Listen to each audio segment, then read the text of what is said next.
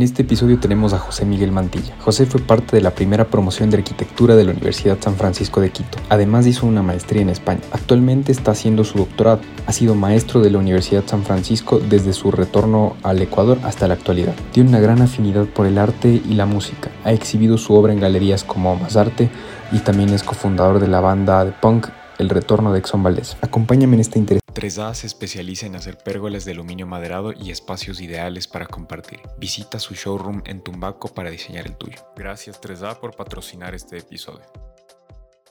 Bienvenido José Miguel, muchas gracias por recibirnos aquí en el Hogar Primitivo. Eh, nos gusta a nosotros empezar siempre con una presentación porque ¿quién mejor que tú para, para presentarte? Para la gente que no te conoce, eh, ¿cómo te presentas? Uh, bueno, yo soy José Miguel Mantilla, me dicen Peque. Uh, soy arquitecto desde hace 20, ¿cuántos años? Ya 23 años creo. Wow. Ajá, también artista, incursioné en la música, me gusta en general el arte. Eh, ¿Qué más se dice en estos casos? A ver, uh, bueno, estudié arquitectura en la San Francisco, después hice una maestría en Barcelona, en LETSAP, ahora estoy terminando un doctorado en la Universidad Nacional de Colombia. Y ¿qué más? Desde mi casa, aquí vivimos los cinco de mi familia, mi esposa Marisol, la Tori, el Salva y La Paz, y los dos perritos y el gato. Qué chévere. bienvenidos, bienvenidos. Te lo incluyes a tu familia en la presentación. Qué chévere. Claro. eh, José Miguel, ¿cómo, ¿cómo llegas a la arquitectura? ¿Cómo te enamoras de la arquitectura? Tal vez vienes de familia de, de arquitectos, vienes de familia de artistas. ¿Cómo fue esa, esa infancia? Sí, vengo de familia de, de arquitectos y artistas. Mi Ya. papá es arquitecto, mi mamá estudió arquitectura casi hasta el final. Eh, y los dos son artistas. Eh, mis a- mi abuela, mis dos abuelas también como que pintaban. O sea, creo que está ahí la música y, la y la- el arte está en la, en la familia. Ya. Y especialmente a mí me, gust- me gustaba la arquitectura desde, desde el ambiente en la oficina de mi papá. Me parecía que era súper chévere entre las maquetas, las mesas de dibujo, las fotos de las obras, de los proyectos. Y, y, también, ah, y también los libros, los libros de arte que habían en la biblioteca de, de- de mis abuelos, de mis padres. Eh, siempre todo eso me, me, me atrajo. Te fue alimentando, creo, en todo caso, el, el, el estar expuesto a todo este bagaje cultural, creo que eh, te fue inclinando hacia ese lado artístico. ¿En qué punto decides cómo estudiar arquitectura o crees que estuvo siempre desde la infancia? O sea, el arte estuvo siempre. Ya, El arte, yo creo que casi, sí, creo que siempre estuve seguro de que quería dedicarme al arte. Me impresionó mucho un libro de que se llamaba La agonía y el éxtasis de una biografía de Irving Stone, de una, una biografía escrita por Irving Stone de como una biografía novelada de la vida de Miguel Ángel. ya. O sea, de los dos primeros libros que recuerdo haber leído, libros para grandes, así, que me, me tragué y que no sé cómo lo hice porque ahora he tratado de volver a leer y son bien densos. Pesados. Ajá, pero son la agonía y el éxtasis. Y, y el otro, ¿cómo se llama? Chuta, no me acuerdo. Pero bueno, uno era la, la- una, una, una biografía novelada de la vida de Miguel Ángel y el otro de, de Van Gogh. Que son esas cosas como figuras del arte que cuando Ya. uno es niño te impresionan, ¿no? Y. Y me, bueno, o sea, eso los leí a los 12 años tal vez. Y. Y entonces ya te puedo decir que en esa época pensaba, yo quiero esto, ¿no? Quiero, quiero igual como que meterme en un taller y aprender y, y- O sea, ¿te, te, te atraía esto como de la artesanía, esto del artesano, o más bien era como el arte puro? y- todo, o sea, el, el- la idea, las ideas que habían ahí detrás de lo bello, de del oficio, de la tradición, de la historia del arte, pero por supuesto también del taller, de, o sea, esa parte del oficio ya, de las manos, del taller. Ya, Es bonita esa, esa novela de, de, de la vida de Miguel Ángel porque, porque es como él entra al taller de Girlandaio y como, como o sea, creo que transmite súper bien lo que es la experiencia del taller, del, Ya. del, ar- del taller de arte. sí. con un maestro además. A mí eso, no sé, me gustó y creo que eso, creo que, no sé, creo que encontré ahí como una, una reverberación en algo que, que, estaba dentro mío, ¿no? Ya. Y que he tratado de conservar en algún, algún modo. Eh, en tu etapa como profesor, tal vez. También, o sea, para mí siempre ha sido interesante eh, la idea de la transmisión, ¿no? De, del maestro al discípulo, o sea, yo aprecio mucho las, las enseñanzas que me han dado los maestros que he tenido. Sí. Y esa relación con los maestros para mí es importante, siempre ha sido importante. Entonces, del mismo modo, me parece eh, fundamental la relación con el, con el alumno, con el discípulo, en la transmisión de conocimientos, de, realmente de experiencias y de, de tradición.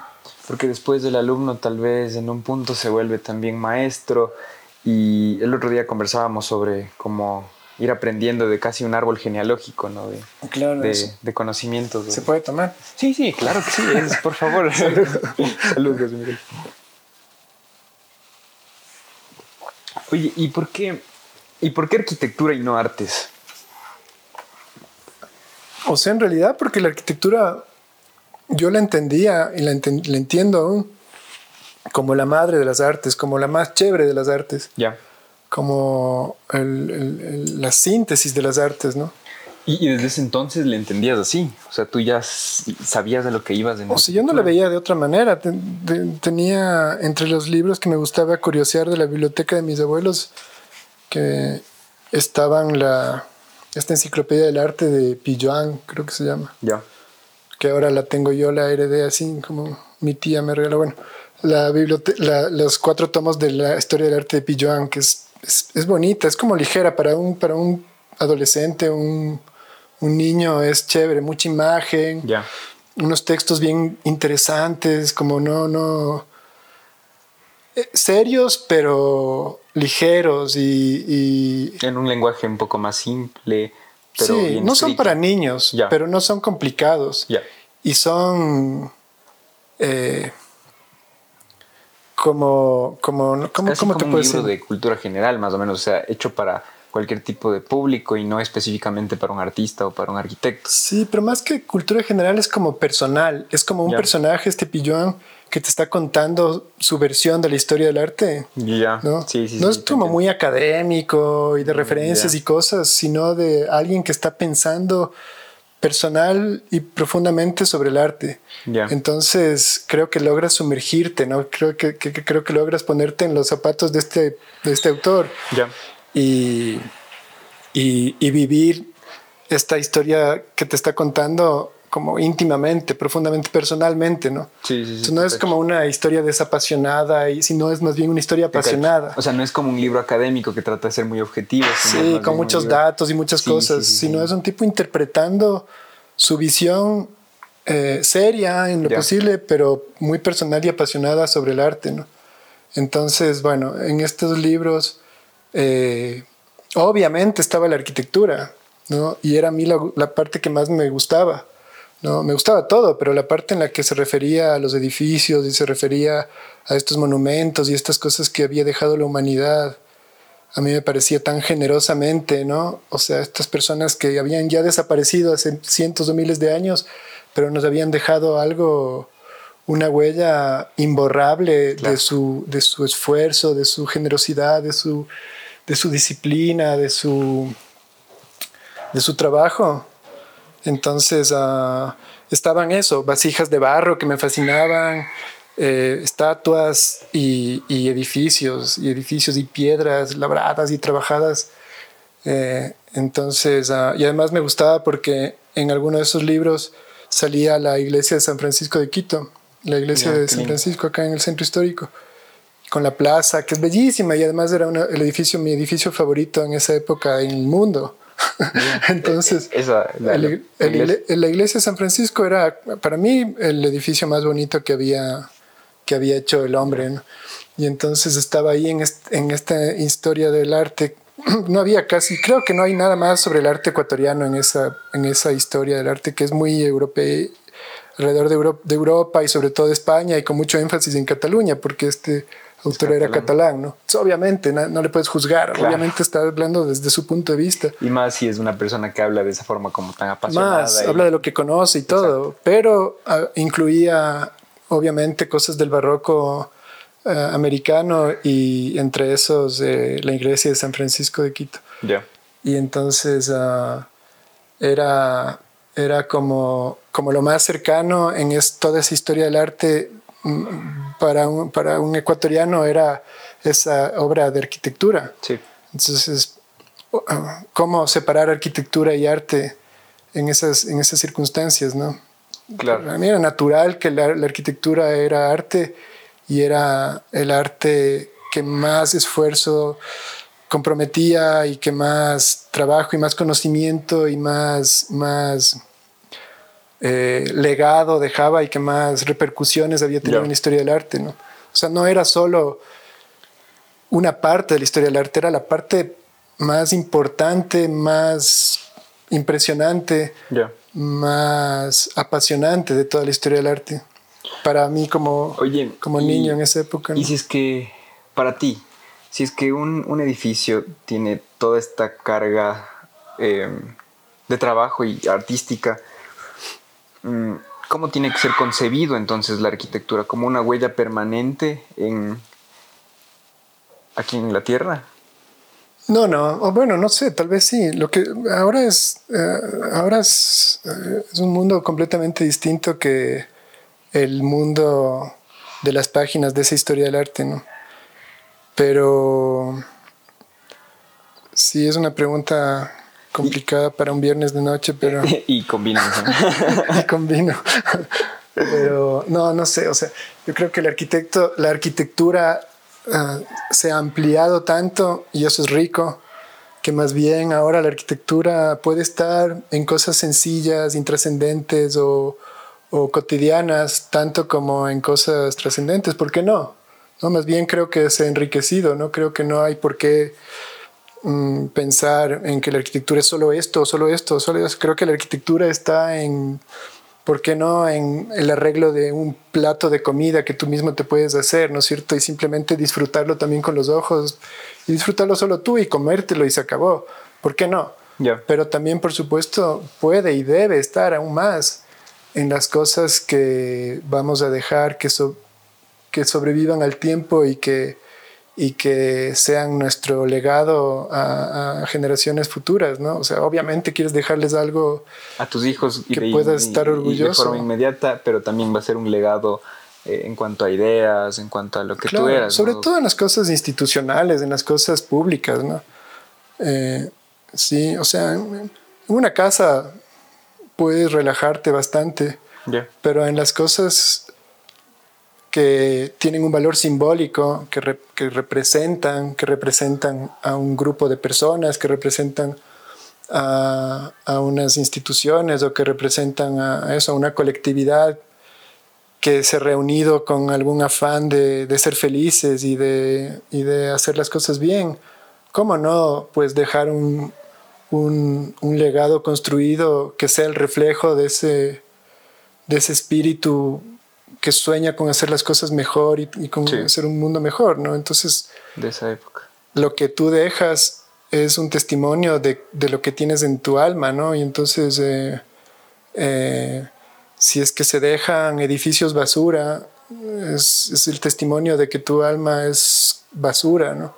Si es que dejas edificios pensados, eh, con esfuerzo, edificios donde se ha puesto se ha puesto mucha voluntad, ¿no? Mucha voluntad colectiva, voluntad. Entonces es el reflejo de que había un alma bastante rica también detrás de ese pueblo, ¿no? Sí. Oye, que contigo me pasa que empezamos a adentrarnos en las ideas y me olvido un chance del, esquema. Quiero topar estos temas un poquito más adelante. Claro. Em, bueno, ya nos contaste cómo te enamoras de la arquitectura, ¿no? Que es algo desde pequeño. ¿Estudiaste tú en la San Francisco? ¿Qué tal esa experiencia de estudiar en la San Francisco? Bien, bueno, yo estudié un año en la Central y también estuvo muy bien. Arquitectura porque no había otra facultad. Ajá, arquitectura hice un año, el primer año lo hice en la Central, ahí conocí a muchos de mis amigos hasta ahora, que son mis amigos hasta ahora, arquitectos. Eh, ah, me gusta la Universidad Central en toda la tradición, en todo lo que representa. Ya. La Facultad de Arquitectura de la Universidad Central, donde estudió mi papá, donde estudiaron algunos de mis más queridos maestros. Claro. Y pero ah, se abrió la oportunidad de, de, estudiar en la Universidad de San Francisco, se abrió esa carrera ahí. Y hay algo que me gusta de la Universidad de San Francisco, que es la filosofía de las artes liberales. Sí. Eh, que no sé si se le entiende muy bien. Yo incluso cuando estuve allí no sé si es que lo llegué a entender profundamente, pero ahora pienso que que en, la arquitectura es fundamental la filosofía de las artes liberales, más aún ahora. Entonces, ¿qué es la filosofía de las artes liberales? Bueno, pues es básicamente como, eh, por ejemplo, te, digo por qué creo y tal vez cómo puedo explicar por qué la filosofía de las artes liberales es, es primordial en, en, la arquitectura. Em, básicamente, la filosofía de las artes liberales es, es pensarse, tener la libertad de pensamiento, la, libertad para poder juzgar las cosas y decidirlas, poniendo por encima la búsqueda de, lo verdadero, de lo conveniente y de lo bello. ¿no? Verdad, bondad y belleza, estos principios humanistas. Entonces, lo de libertad es, es la libertad justamente de poder, de, de, actuar en libertad para poner esos principios por encima de, los, de otros valores o de otras, de otras mm, presiones sobre cómo decidir las cosas, ¿no? Entonces, para mí eso es importantísimo en la arquitectura como en el arte, ¿no? O sea, no actuar en, en, en, en, beneficio de ciertas cosas particulares del momento, en ciertas cosas que pueden ser convenientes para pocos o, o en ciertas circunstancias o o, o afectando a otros o, o, o, decisiones que no sean ciertas, que no sean, que no, que no sean lógicas, que no vayan en, en, en, el sentido de la búsqueda de la verdad. La bondad y la belleza. La verdad, la bondad y la belleza. y esto es, esto es arquitectura. O sea, eh, yo encontré en estas cosas, nadie hablaba de esto antes y yo lo he encontrado y ahora creo que es importante la relación que hay en estos valores humanistas con la definición de arquitectura de Le Corbusier como lo sabio, lo correcto y lo magnífico. Es exactamente eso. La verdad, la bondad y la belleza, lo sabio, lo correcto y lo magnífico. Es eso. Entonces, son estos valores que se pueden encontrar por todos lados en, en, en, en relación con, esto, con estos valores humanistas. Y la filosofía de las artes liberales es eso, ¿no? O sea, ahora mismo estamos haciendo un concurso en la universidad o sea, algunos profesores, y para mí, eh, en mi grupo, les digo eso, o sea, nosotros vivimos según la filosofía de los artes liberales, actuamos según los, entonces no podemos someternos a las bases del concurso, porque las bases del concurso están condicionadas a algunas, algunas, eh, algunas ah, subjetividades, podríamos decirles, o... a, unas, más que eso, peor aún, a, a, a unas demandas que, que, tiene el promotor que son egoístas, ¿no? que son desde su punto de vista. Hay, bueno, seguro que hay maneras más bonitas de decir esto, pero, pero hay un egoísmo detrás que está. Y muchas veces los concursos son, son solo estrategias para legitimar algunas cosas que hay, ¿no? Entonces aquí me parece que posiblemente se está buscando a las universidades para legitimar algo que no está en el sentido de la mm. búsqueda de lo que es correcto. Para meter a la academia como un ente sí, que como miren, participaron en los concursos, las, universidades ya propusieron esto, el que no cumple las bases seguramente no, no entra, ¿no es cierto? Pero nuestra obligación en la academia y más aún en el principio de las artes, en la filosofía de las artes liberales es poner por encima de a ver, las bases son esto, pero nosotros, ¿qué nos importan las bases? Para nosotros lo más importante es qué se debe hacer, ¿no es cierto? Desde cuál es, qué es lo lógico, qué es lo conveniente y no conveniente para el promotor únicamente, que es... No en términos monetarios. no en términos monetarios, exacto. Eh, también, por supuesto, ojalá para él también, pero, pero en este caso, que es un concurso muy grande, que es conveniente para la ciudad, que es conveniente para la comunidad, que es conveniente para la sociedad. Sí que obviamente debería ser también conveniente para, para los promotores, Y, Pero no siempre tienen esa perspectiva. Ajá, y sin olvidar lo estético, lo bello, el arte, ¿no? Yo, no, no, te cacho perfecto. O sea, por eso. Y, bueno, entrándonos, ya sabemos qué es la, la, San Francisco en todo caso ahorita. Me, me acabas de, creo que, de, explicar bien cómo, cómo funciona esto de, de, las artes liberales, porque yo pensaba que era más bien algo como, eh, no sé, como enfocado al arte contemporáneo, a este arte un poco más subjetivo.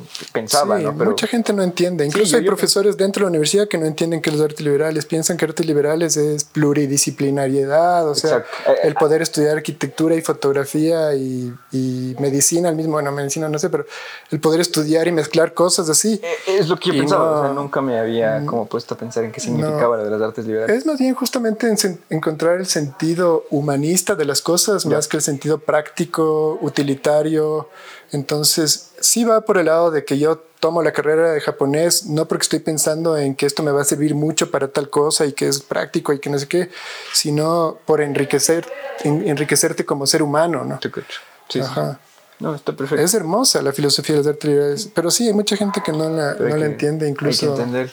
Oye, pero y puntualmente, ¿qué tal la facultad? ¿Cómo era en esa época? ¿Qué, qué se enseñaba? Ah, era muy chévere porque éramos 15 estudiantes creo y siempre creo que ajá, la primera promoción y creo que las primeras promociones estos primeros grupos fundadores muchas veces tienen como un como un alma como un em, eso tienen, tienen tienen algo no tienen un, hay una palabra también para esto, pero hoy estoy sin palabras, entonces bueno, pero tienen algo, tienen una cosa, un brillo especial y una cosa que les hace especiales, ¿no? Y creo que eso pasaba.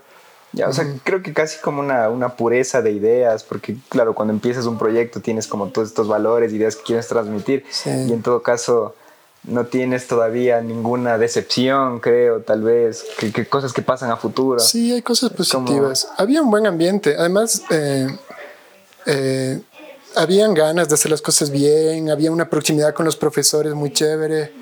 Eh, estaban ahí un grupo muy, muy bonito, el Eugene Manja, que ahora está por la central, el, el, el, Diego Leas eh, en ah, San Francisco, un gran personaje en, en, la arquitectura del, del, país en esa época además. Eh, y otros, ¿no? Y otros que todavía, que todavía que todavía están por ahí o en otras facultades o, o, como profesores o como es, colegas, compañeros míos del Pato Malo, te, das cuenta de él está en UDLA, ¿no? Sí, fue mi profe también el Pato. Ajá, todo un buen ambiente, un chévere ambiente. Eh, eso. ¿Y, qué se enseñaba en, en taller? ¿Tienes algún recuerdo de algún no sé, taller que te haya gustado mucho en particular o profes que te hayan marcado en la San Francisco? O sea, el profesor que, me marcó fue el Diego Leas, porque, porque tenía una, porque bueno, tiene una gran capacidad para, la arquitectura para empezar, ¿no? Entonces, aunque a veces eh, no era fácil entenderle, no, no era fácil entender cómo transmitía, pero había una casi una intuición de su parte ah, que era que te orientaba muy bien, ¿no? O sea, era como un justo como un, maestro de taller, ¿no? Mm, un personaje con el que aprendes viéndole trabajar, viéndole eh, dibujar, viéndole hablar de proyectos, sí. Entonces la experiencia con él en el taller era muy interesante, ¿no? Igual que con Eugene Mann, ya otro, otro profesor muy querido ahí. Chévere. Y en retrospectiva, tú que ahora eres profesor, ¿cómo ves cómo era la, la academia en, en, arquitectura antes y cómo le ves ahora? Mm. Eh, ahora hay más posibilidades, o sea, puchas, yo hubiera querido tener profesores como los que tienen mis alumnos ahora. en general, porque además más, mucho más amplio, mucho más vasto, mucho más conocimiento, mucho más acceso a la información y al conocimiento en Internet, todo esto. O sea, antes cada, cada verano íbamos a la biblioteca a ver los 5, 10, 15 libros, ojalá que llegaban nuevos de arquitectura, ¿no? Y era como, wow, miren toda la información nueva que tenemos. Ahora eso ya es prehistoria, ¿no? Oye, pero esa privación de la información, ¿no crees que les dio a ustedes como un ímpetu de curiosidad, de inconformidad? Sí. eso sí, eso sí, seguro que sí. Para mí, eh, sí, yo creo que es completamente distinta la, la, la formación de los arquitectos ahora. Es muy raro, o sea, cuando yo les cuento como cosas como como esas curiosidades, como no saben, tengo un libro nuevo sobre sobre José Antonio Coderco, no sé, alguna cosa que a mí me para veo que para ellos es como que no les interesa mucho, ¿no? Pero es porque ahora tienes como que, ah, bueno, ya conseguir el PDF en internet. sí, exacto, exacto, exacto. Veo que es muy distinto. No sé, es muy, muy distinto. Sí, la cabeza de los estudiantes de arquitectura ahora es muy diferente. En muchas cosas creo que no es tan buena y en otras reconozco que está muy bien también, ¿no? Para otras claro, o sea, tú crees que, o, lo que veo, o lo que traduzco de tu opinión es que más o menos ves que hay muchas herramientas, mucha accesibilidad a la información, pero tal vez hay un poquito de falta de curiosidad en, algunos estudiantes, no digo en todos, ¿no? no hay que generalizar nunca, pero... Sí, o sea, ahora... Debido a la facilidad, tal vez. Sí, Sí, no les interesa tanto muchas cosas. O sea, esto nosotros, yo creo que sí había una mística en mi, en mi época frente a algunos personajes, incluso locales. O sea, nosotros el, el, sentimiento que teníamos por nuestros maestros cuando sabíamos que estaban haciendo algún proyecto o algo, era una curiosidad por saber qué estaban haciendo en sus oficinas, qué, qué estaban construyendo, qué estaba pasando, ¿no? O sea, realmente como discípulos súper curiosos y súper apasionados por, por, por, lo que estábamos aprendiendo, ¿no? En cambio ahora, no, no yo tengo un montón de alumnos que no saben ni qué he hecho, ni les interesa, ¿no? Justo, justo por eso es que en la facultad nos nace hacer este proyecto, porque nos pasaba que a veces preguntábamos, o sea, no sé si cachan este proyecto de tal profe o no, cachan este proyecto de este estudio de aquí en, no sé, en Guayaquil o en donde sea, X. Y era como que todos mis, mis pandas decían, no, no, loco, hará arquitectura el, el profe tal. No, no, y entonces dije, bueno, podemos quejarnos como siempre, hagamos algo, o sea, tratemos de, de, buscar a la, a la gente. Yo sé que este tipo de conversaciones tampoco van a ser conversaciones muy fáciles de, digerir, no van a ser, no es de entretenimiento, o sea, no van a ser clips de, dos minutos donde llegas de algún chiste y todo, son conversaciones que va a tocar ver, ¿no? Hasta este punto habrán llegado los que no hace falta que escuchen esta conversación. los que no hacía falta, claro. Los que a los que les daría más, más falta esta conversación seguramente ya, ya se fueron. Ya se fueron. El resto, bien hecho, terminen, terminen el video. sí, o sea, justamente era por, por eso y bueno, claro, creo que tienes un buen, un buen pulso de cómo está la academia en la actualidad. Bueno, sales de la San Francisco y te vas eh, a hacer la maestría. ¿O no, cómo fue la, la, Me graduó más o menos en el año 99. Ya. Y empiezo a dar clases inmediatamente. Ya. Me, llaman a, a ser profesor. Fue chévere. ¿Y, y cómo? ¿Por, qué te llaman? O sea, vieron eh, como que porque... ¿Te gustaba o eras ayudante de cátedra? ¿Qué onda? Yo creo que porque, porque sí, me entendía bien con algún, algunos profesores. Ya. Ah, tenía esa, yo creo que ese sentimiento, esa pasión por, por la arquitectura muy diferente a, a, la de la mayoría de estudiantes, supongo. Ya. Que ya quieren graduarse rápido y empezar a hacer lo que sea, no sé. Ah, a mí o sea, yo tenía ese sentimiento de la arquitectura como arte que no me imaginaba entrando a trabajar en cualquier lugar y, haciendo dibujante vendiendo mi, mi, trabajo a lo que sea sino sí, sí, te cacho. que creo que eso se, se, podía vivir ahí se sentía entonces empecé a dar clases inmediatamente y, y me nombraron profesor tiempo completo como a los dos, dos años mm, o tres años ajá pero con la condición de hacer la maestría. Ya. A pesar de que en esa época no era obligatorio, pero en la universidad sí había esa condición de que, bueno, no sé por qué me nombraron profesor tiempo completo. Fui en el 2003 ya profesor tiempo completo. El primer graduado que ya le nombraban profesor tiempo completo y durante mucho tiempo creo que fui el único en la San Francisco y en arquitectura. Y entonces en el 2003 me nombraron profesor tiempo completo y en el 2005 me fui a hacer la maestría. Ya. Ajá, a Barcelona. Estuvimos ya dos años con mi esposa y mi hija mayor. Qué chévere. Y una hermosa experiencia, una cosa increíble. O sea, además es otra cosa viajar, salir y ver estudiar en otro lado. Tuve otros maestros increíbles allá, o sea, Carlos Martí, Antonio Ernesto, Ketglas,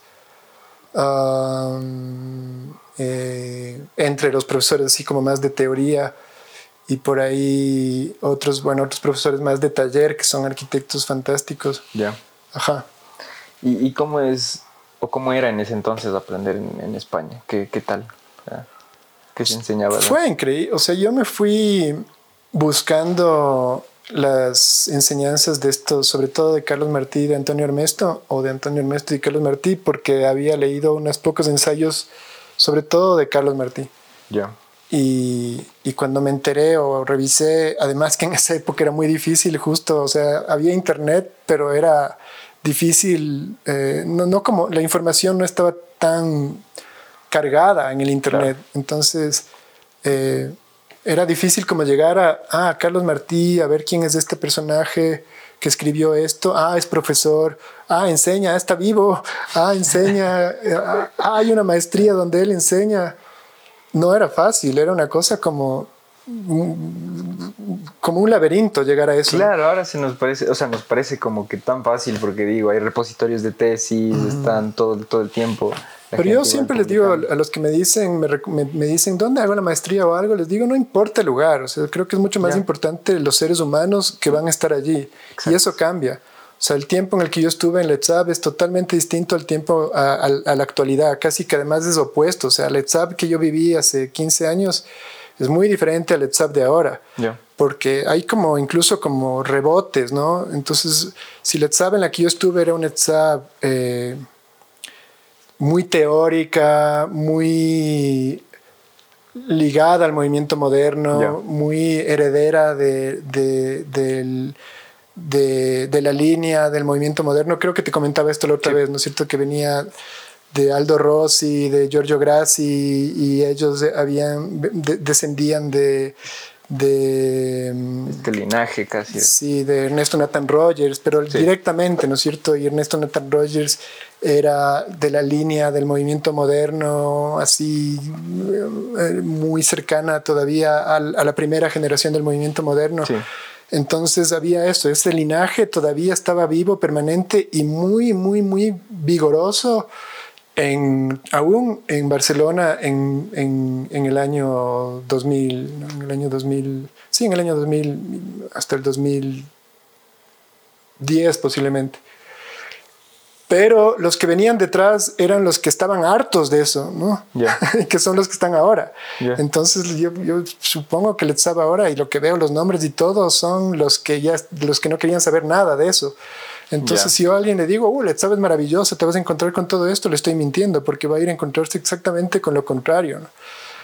Eh, por eso, mi recomendación siempre es, o sea, no, ¿qué, qué universidad? ¿Qué nada? Lo que, fíjate quién va a estar parado al frente tuyo, de qué te va a hablar, qué ha escrito y de paso vas leyendo algo y vas a conversar con él, no vas solo a recibir. Exacto. Entonces, para mí fue una experiencia increíble porque llegué así a conversar con Antonio Ernesto, a conversar con Carlos Martí, a, a, a, no, no, en clases, sino después también a seguir las conversaciones en la calle, en los bares, en las cafeterías, en las librerías, con ellos y con, la, con el entorno de ellos.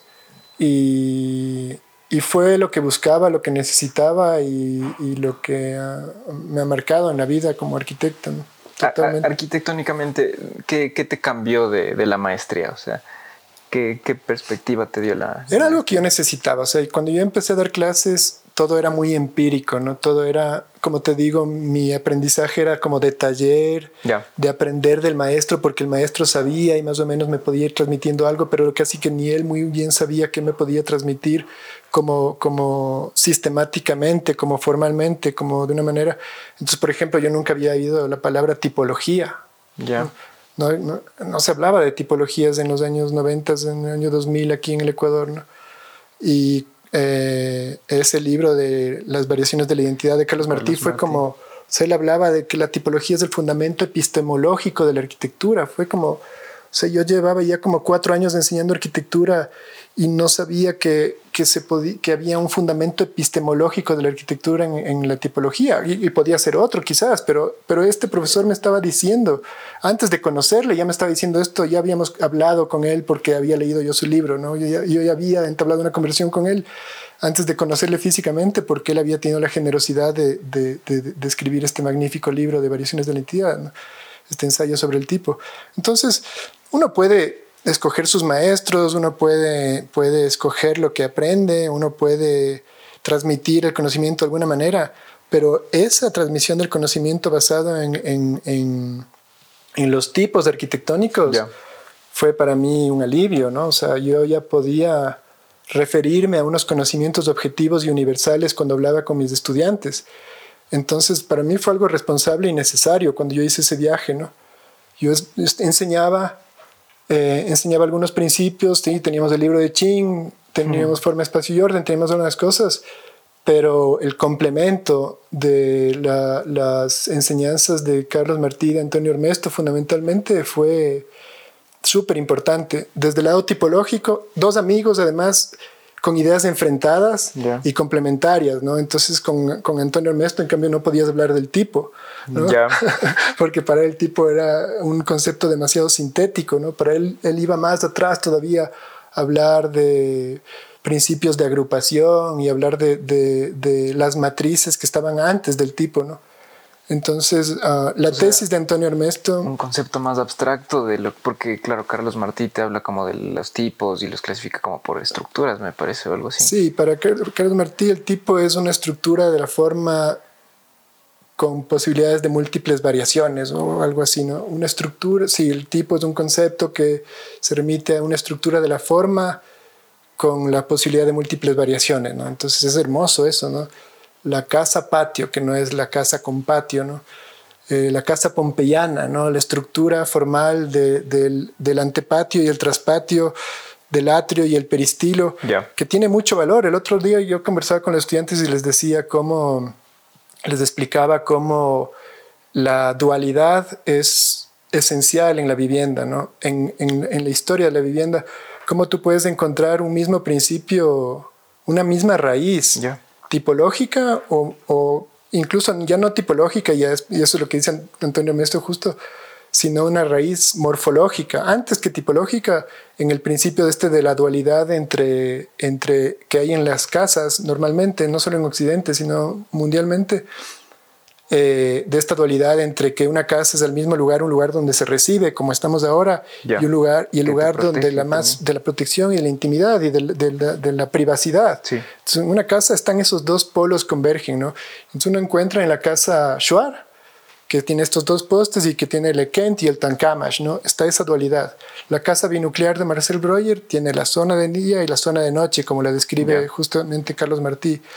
Las casas eh, con patio de, de Hilberseimer o las de John Hudson, el autor de la ópera de Sydney, son casas con estructura en L, donde tú entras en la esquina y tienes al un lado la zona de día y al otro lado la zona de noche y el patio. O sea, esta estructura binuclear está igual en la casa Shuar, está en la casa en la casa en las casas en L, en la Villa Mairea de, eh, de Alvar Alto, en la Red House de William Morris, está en, está en, en, en, en el 90% que es quizás de las casas ¿no? que se construyen está eh, en las casas de muchos amigos, de, pienso en, casas de ellos que, que, ellos han hecho, en las que ellos habitan, en las que este principio está. ¿no?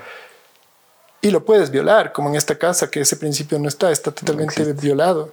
Sí. Pero... Uh, pero esas cosas, eh, qué, qué, bueno, qué, qué, lindo que pude aprender esas cosas con estos maestros, ¿no? Y que están en esos libros y que puedo referirme y que puedo mencionar y que puedo ser un agente de la transmisión de ese conocimiento profundo.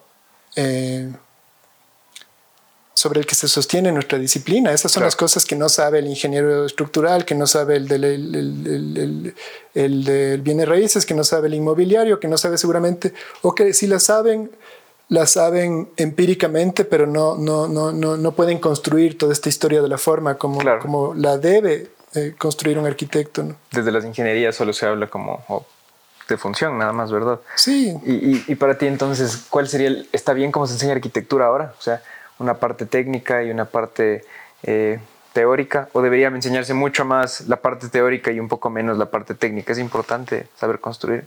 O sea, el arquitecto necesita saber demasiadas cosas, demasiado súper complicado. Obviamente tiene que saber, hay eh, tal vez un buen ejemplo es eh, no sé, hay muchas maneras de, ver esto, ¿no? Y creo que cada quien se forma de otra manera, pero, por ejemplo, hay arquitectos maravillosos que se formaron en Bellas Artes, como Carlos Carpa, ¿no?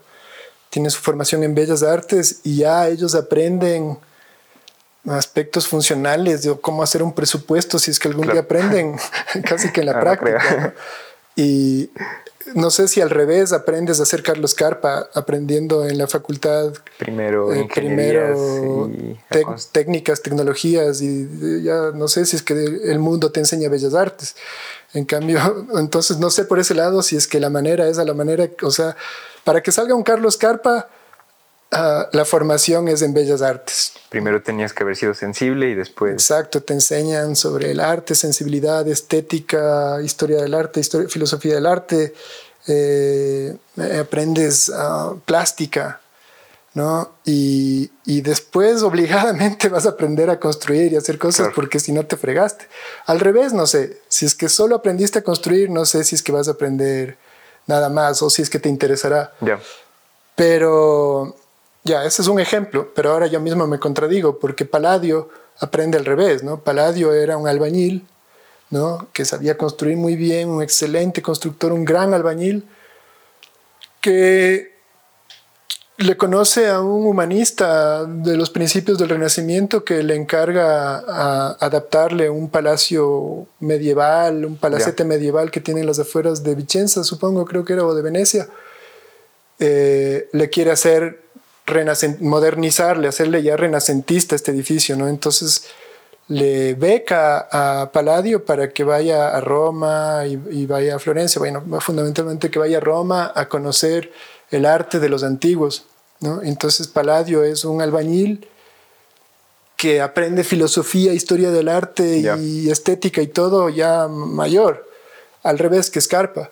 Entonces, a la final, no sé. Creo que no hay, no hay, un método, no hay un camino, pero la cosa es esforzarse y complementar las dos cosas. Si quieres ser paladio o quieres ser escarpa, no basta con que em, estés en el tallercito ahí con el martillo, ni solo en los libros.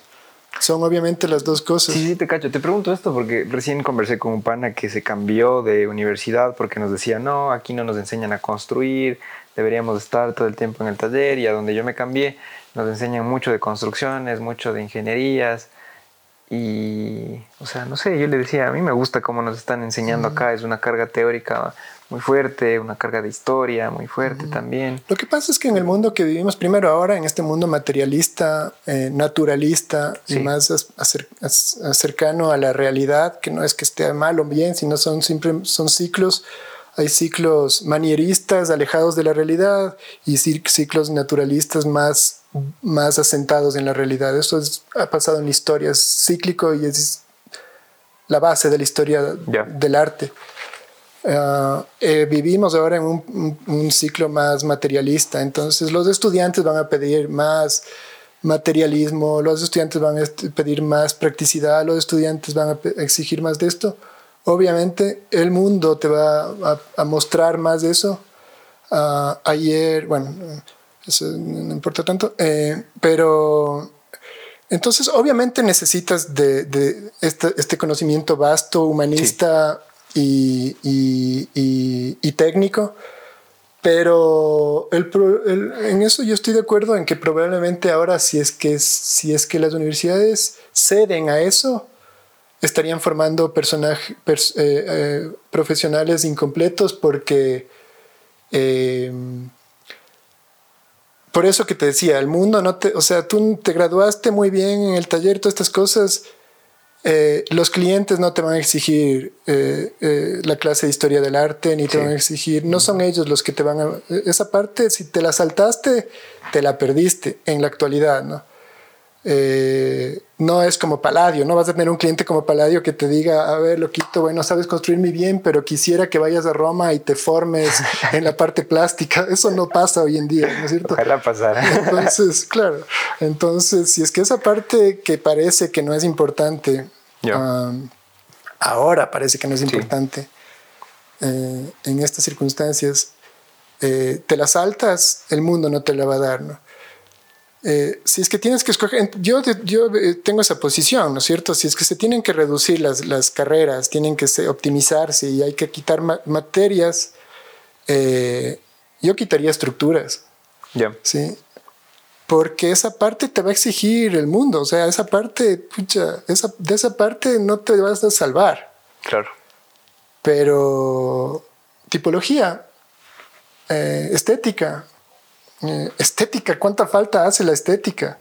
O esa, esa parte no nos estamos dando cuenta, pero, pero en, pocos años nos juzgarán como no se enseñaba estética en las facultades de arquitectura en ese tiempo, ¿no? O sea, eso es, eso es patente, eso es evidente.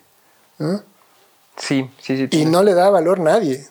No se habla de estética ni en los talleres. Los profesores no se atreven a hablar de que esto me gusta, esto no me gusta, esto es bello, porque no sabrían tal vez cómo defender su, su, juicio, ¿no? Y yo estoy seguro de que, porque, bueno, yo sigo bastante a algunos arquitectos que dan clases en México y estoy seguro de que allá sí se está enseñando estética. Y acá es como que se piensa que es algo que se aprende por default por solamente los principios de diseño que te dan en taller 1 y que tienes que aprender como por tu cuenta, apunte Pinterestazo, nada más. Hay un libro de un autor Villagrán, mexicano, de los años 50, es buenísimo, un libro de, de, él, él fue profesor de arquitectura décadas y terminó publicando un libro en los años 50, en el 56, posiblemente 57, un libro de lecciones, sus lecciones de arquitectura, un buen manual de, de, de arquitectura lees y dices, ¿cómo no se sigue enseñando así? Qué increíble. Entonces él habla de la belleza, él habla de los aspectos, o sea, habla de todo, todo. ves lo difícil y complejo que es esa enseñanza, pero ves que es, es una enseñanza humanista, es una enseñanza holística, completa, eh, que no, creo que ahora hay mucho prejuicio en respecto a lo que no debe ser, ¿no es cierto? he visto posiciones de que la arquitectura no es estética, la arquitectura y la otra posición, la arquitectura no es construir la arquitectura. Todo el mundo quiere, quiere que la arquitectura sea solo su campo, cuando es al revés. La arquitectura es muy compleja, es todo esto y, y o sea, quizás lo que pasa es que en los cinco años de carrera lo que haces es una iniciación en la arquitectura. Bombrito, de aquí sales, te graduaste, aquí está tu título, listo, es un formalismo, pero vaya a seguir aprendiendo porque yo tengo 50 años casi y sigo aprendiendo. Y, y, reconozco que, que hace cinco años había mucho menos y ignoraba un montón de cosas que creo que, que eran importantes. Y hace 10 ignoraba un montón de cosas más. Y hace 15 ignoraba todo. ¿no? Qué envidia los que están aprendiendo de un peque mantilla de 50 años. Muchas gracias. sí, loco. Ojalá sí. Igual es muy difícil transmitir la, la, la, la, información. O sea, no creo que es difícil transmitir. Es, es, es frustrante. Es frustrante. Yo hace unas dos semanas en este concurso que te digo, eh, di una charla ah, para los distintos grupos en la que intenté explicar algo que me he esforzado por explicar también 15 años. Que es la idea de... Es una idea que, es, que yo le llamé en esta, ya en esta charla, ya le llamé por volverle muy genérica y todo, y fácil y asimilable, eh, principios de, para unidades de urbanización. Principios para unidades de Está en YouTube, pero todavía no la quiero compartir porque es que hasta que no pase el concurso, eh, no quiero que nadie sepa, aunque no sé por qué, porque creo que nadie entiende, es increíble. O sea, di esta charla y he visto lo que están haciendo en los otros talleres y a los profesores o no les interesó o no lo entendieron, pero no están haciendo nada que ver, nada que ver. Y bueno, y mis estudiantes igual, o sea, les dije, vamos a seguir este modelo, porque cuando empezó, cuando empezó este concurso, la preocupación fue, decíamos, algún profesor dijo, pero los muchachos de estos que no son ni siquiera los de último año estarán preparados para hacer un planteamiento urbano así tan complejo. Y yo dije, no están preparados, ni fregando están preparados, o sea, no estarán preparados en cinco años. ¿Quién está preparado? Tú no estás preparado tampoco. ya, o sea, no es, ese no es el tema. eh, obviamente no están preparados. Por eso no puedes ponerles a, diseñar ciudades así como, a ver, tráeme tú un esquema, tú tráeme otro esquema, tú tráeme otro esquema, veamos, escojamos el más bonito. No, hay que hacerles aplicar un modelo que se sepa que funciona.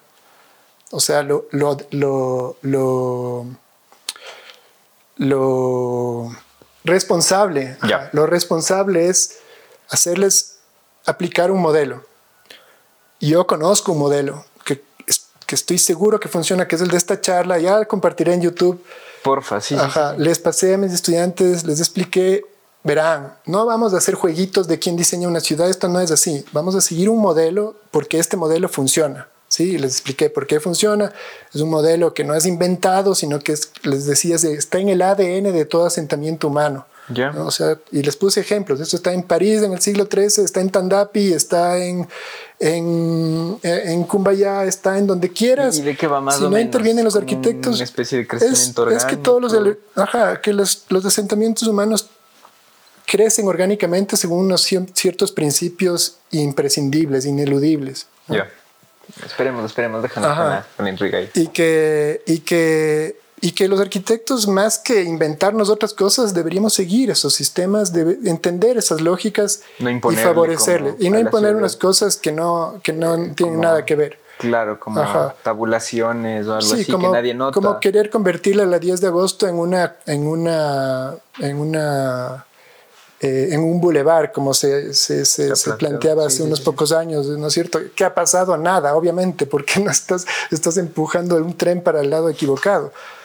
Eh, entonces, ah, eh, bueno, eso va por, iba por ahí, ¿no es cierto?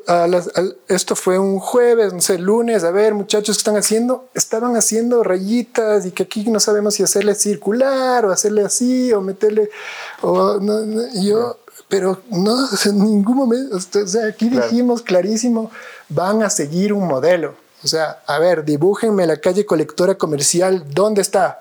Para el viernes quiero ver la calle colectora comercial bien trazada. ¿Cuánto mide? ¿Cómo es? ¿Qué necesita? ¿Qué requiere? ¿Cuáles son sus elementos constitutivos? ¿Y por qué debes tener este trazado?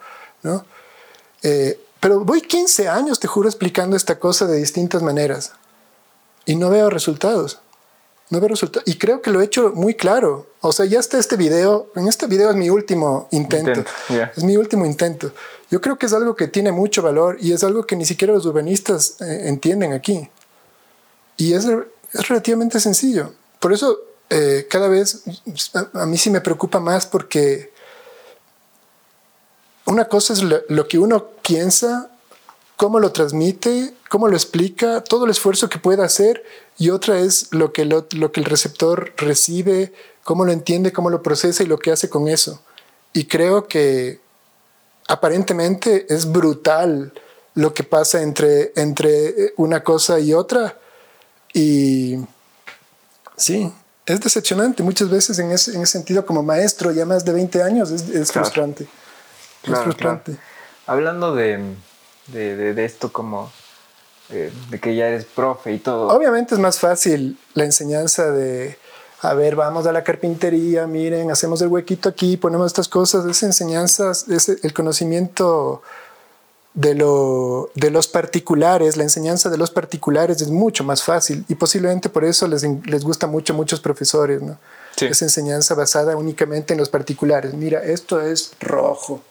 Sí, lindo.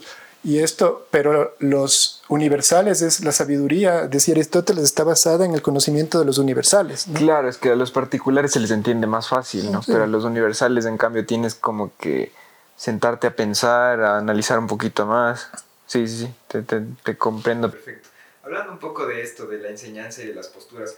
Yo siento que aquí en el Ecuador hay como dos posturas, ¿no? Esta postura de que, no en el Ecuador, ni siquiera en el Ecuador, yo creo que aquí en Quito.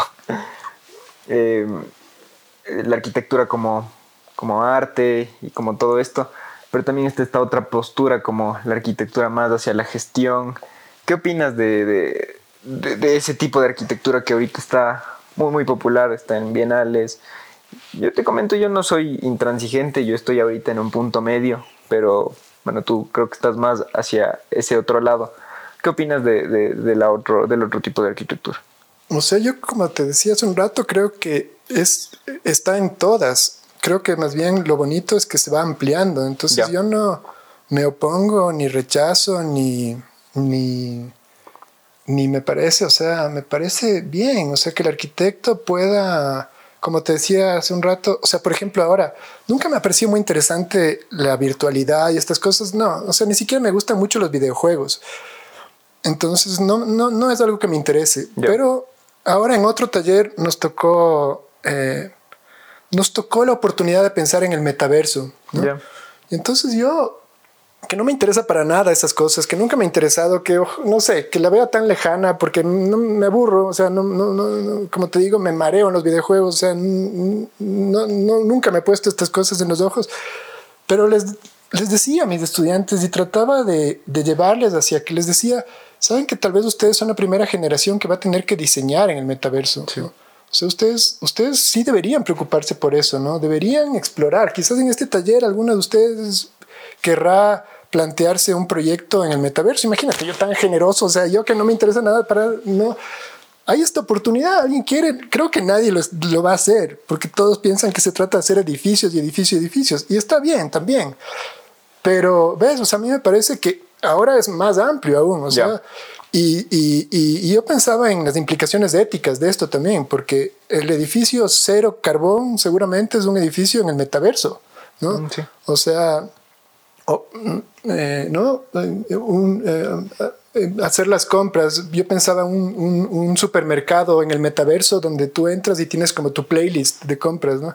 Entonces entras y le, y le, y le, y le le, haces a tu medida, no entras, entras, dices viernes de noche, eh, versión supermercado viernes de noche, entras y se arregla a lo que vas a buscar el viernes de noche. hay infinitas posibilidades. O sea, es increíble.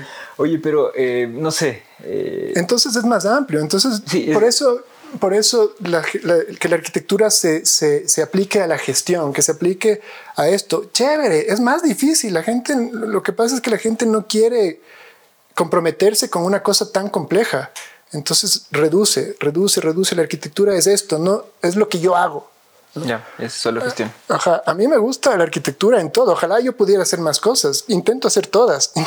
Te juro, intento. Intento ahora vez el metaverso, me parece súper interesante. Oye, y esto del metaverso sí, sí me gusta y es un tema que, que me interesa mucho, pero yo siento que es como un, un diagnóstico de que algo está mal en la vida real, en cambio. O sea, es como un síntoma de que, eh, no sé, pasó algo y la gente ahora quiere como este mundo virtual donde todo es perfecto.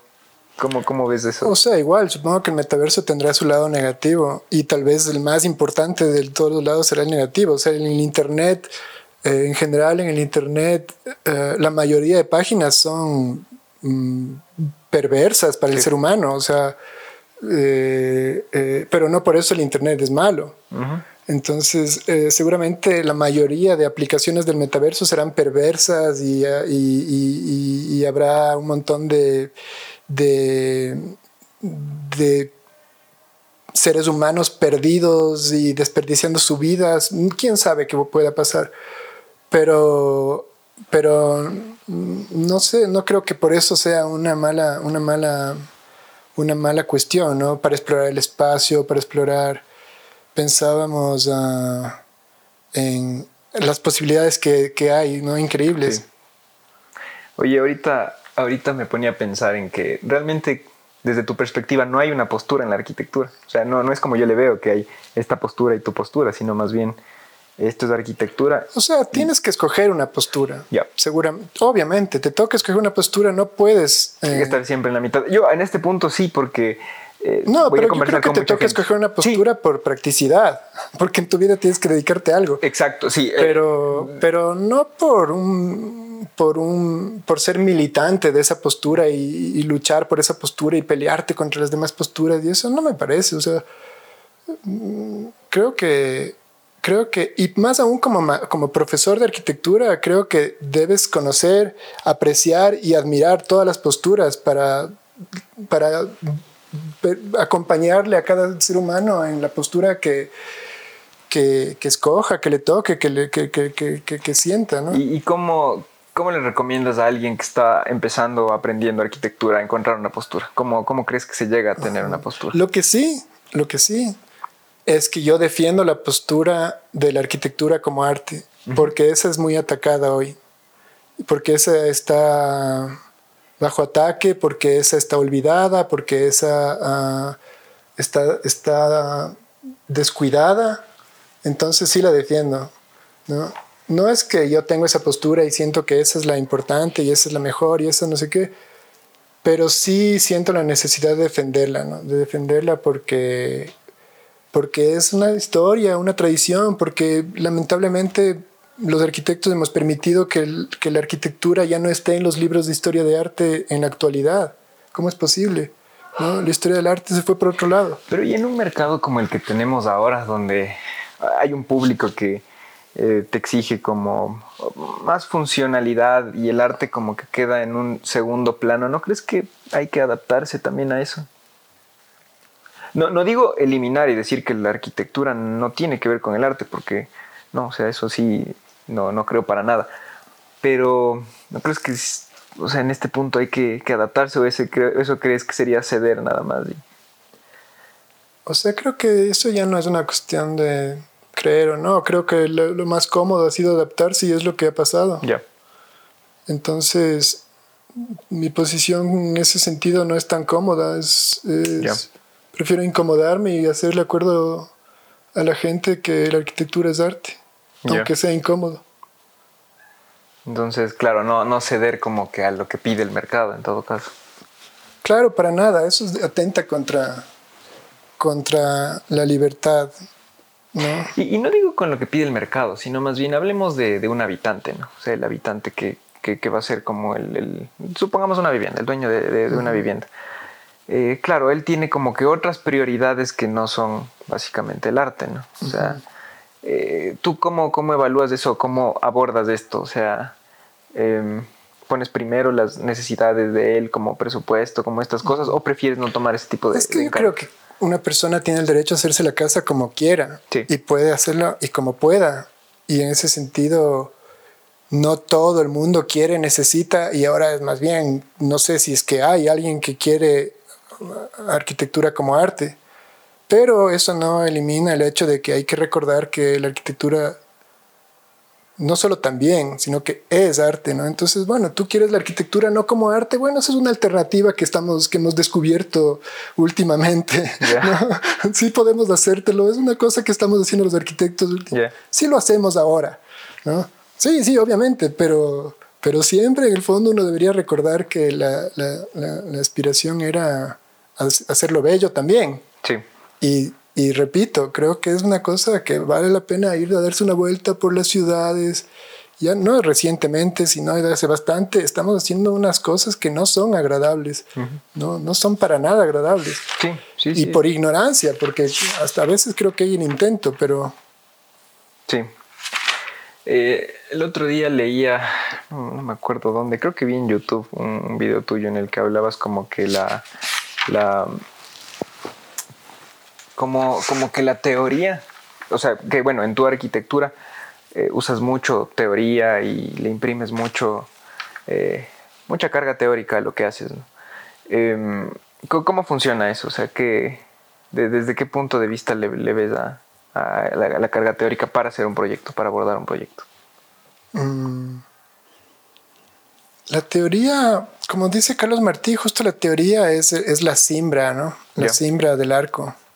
Entonces es, es esta cosa que, se, que este, este, esta infraestructura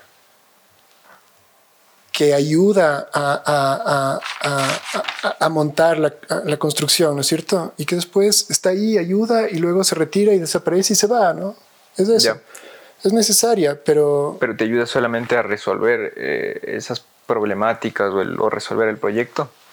Sí, es un, es un elemento. Una herramienta. Una herramienta, un instrumento. Un instrumento, hay instrumentos físicos, materiales, de acero y todo, pero también las ideas son un instrumento fundamental y la teoría no es más que sistematizar las ideas para, para no volver a pensar cada vez una cosa que ya se pensó. Entonces, la teoría es, es el instrumento intelectual, el instrumento de ideas, ¿no? Eh, o sea, eh, sistematizado, ¿no? Sí. Creo, nadie puede hacer nada sin pensar.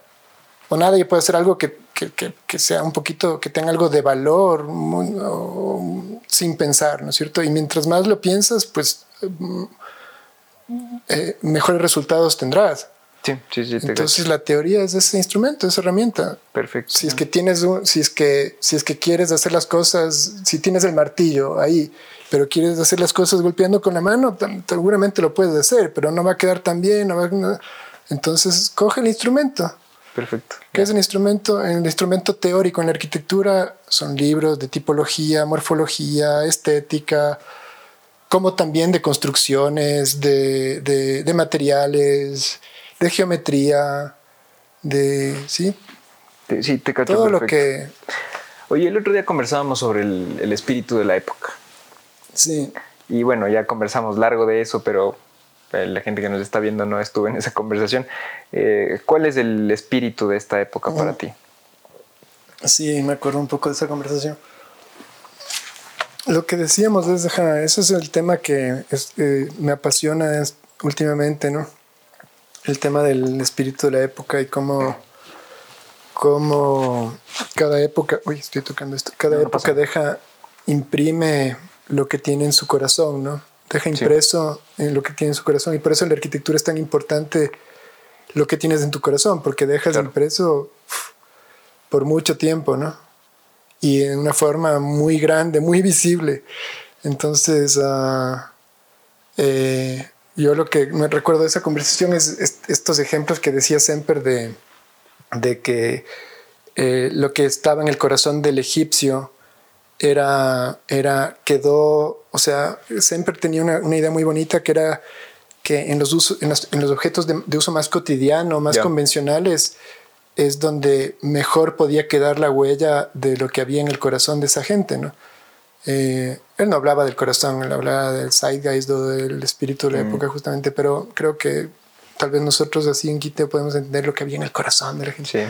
Entonces el egipcio, el egipcio, el egipcio, entonces él decía que los objetos que, que, usan, que usaban los pueblos de la antigüedad para, para recoger y acarrear agua, al ser tan útiles, tan, tan, tan necesarios, tan convencionales y tan cotidianos, estar tan presentes en la vida de, toda la gente, de todo el pueblo. Entonces que en estos pueblos, que en estos objetos se plasmaba lo que estaba en su corazón. Entonces la cítula egipcia, decía Semper, eh, logra representar, eh, eh, ha logrado formalizar, darle forma a lo que estaba en el corazón del pueblo egipcio durante 3.000 años.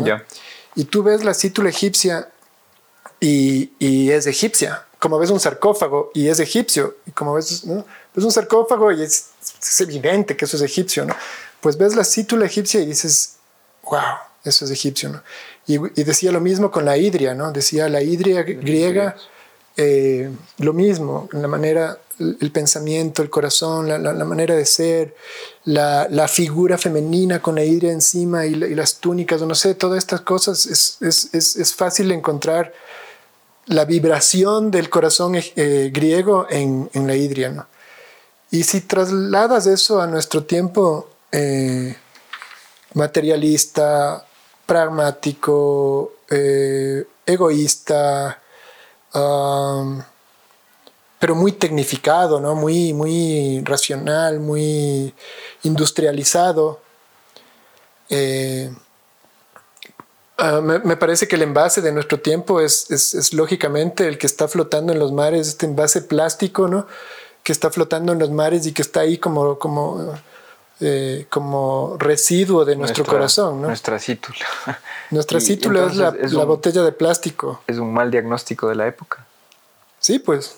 O sea, ahí está, tu, ahí está nuestro corazón. Sí. Y eso, eso, esa es la, la definición de estilo de Semper, es así como en la en la cítula está el corazón egipcio, es el mismo corazón que está en el sarcófago, que está en la estatua, que está en, la, en el arte, eh, en el hieratismo del arte egipcio, que está en la misma, ah, el mismo corazón que se puede evidenciar palpitando en la hidria, es el que está en la, en la, en la estatua de Atenea, que está en el capitel corintio y que está en, ¿no?